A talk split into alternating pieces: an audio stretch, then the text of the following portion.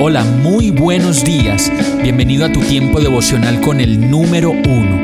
Qué alegría saludarte con la certeza de que Dios está obrando en tu vida su perfecta y buena voluntad, ya sea porque estás aprendiendo de un momento difícil o porque estás disfrutando de su amor a plenitud con paz y tranquilidad. Llegó la hora de tomar tu Biblia, pues de seguro Dios te va a hablar, te va a reconfortar y lo mejor de todo, te va a dar las respuestas que estabas buscando. ¿Qué esperas? Vamos, súbete de una vez en este pequeño pero eterno vuelo devocional con destino al cielo. Y el mensaje de hoy se llama hambre. Mateo 5:6 dice, Dichosos los que tienen hambre y sed de justicia, porque serán saciados. Lo opuesto a la autojustificación de los fariseos se refiere a todos aquellos que buscan la justicia de Dios por encima del establecimiento de una justicia propia.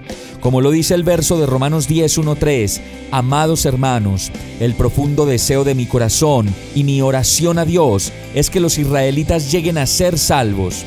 Yo sé que ellos tienen un gran entusiasmo por Dios, pero es un fervor mal encausado pues no entienden la forma en que Dios hace justas a las personas ante Él. Se niegan a aceptar el modo de Dios y en cambio se aferran a su propio modo de hacerse justos ante Él, tratando de cumplir la ley. Y yo creo que en esta época muchas personas buscan hacer justicia a su manera y no precisamente a la manera de Dios. Todos queremos justicia, pero la buscamos a nuestra manera, condenando, injuriando, calumniando, tomando las armas por mano propia y en muchos casos asesinando.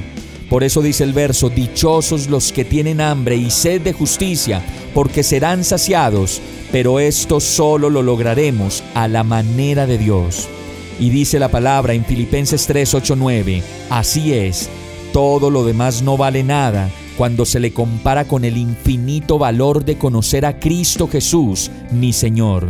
Por amor a Él, he desechado todo lo demás y lo considero basura a fin de ganar a Cristo y llegar a ser uno con Él. Ya no me apoyo en mi propia justicia por medio de obedecer la ley, más bien llego a ser justo por medio de la fe en Cristo, pues la forma en que Dios nos hace justos delante de Él se basa en la fe. Vamos a orar.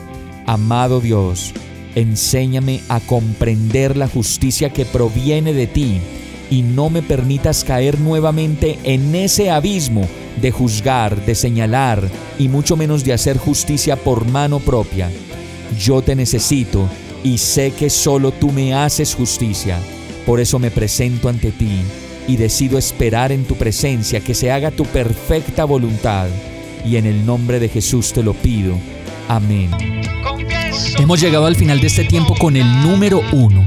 No te detengas, sigue meditando durante todo tu día en Dios, descansa en Él, suelta los remos y déjate llevar por el viento suave y apacible de su Santo Espíritu. Solo compártelo con quien lo necesite y ames.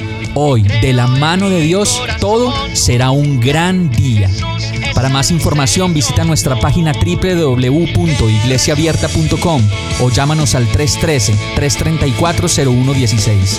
Oramos y rogamos para que cada día te enamores más de Dios y para que no pares de pasar todo tu tiempo con el número uno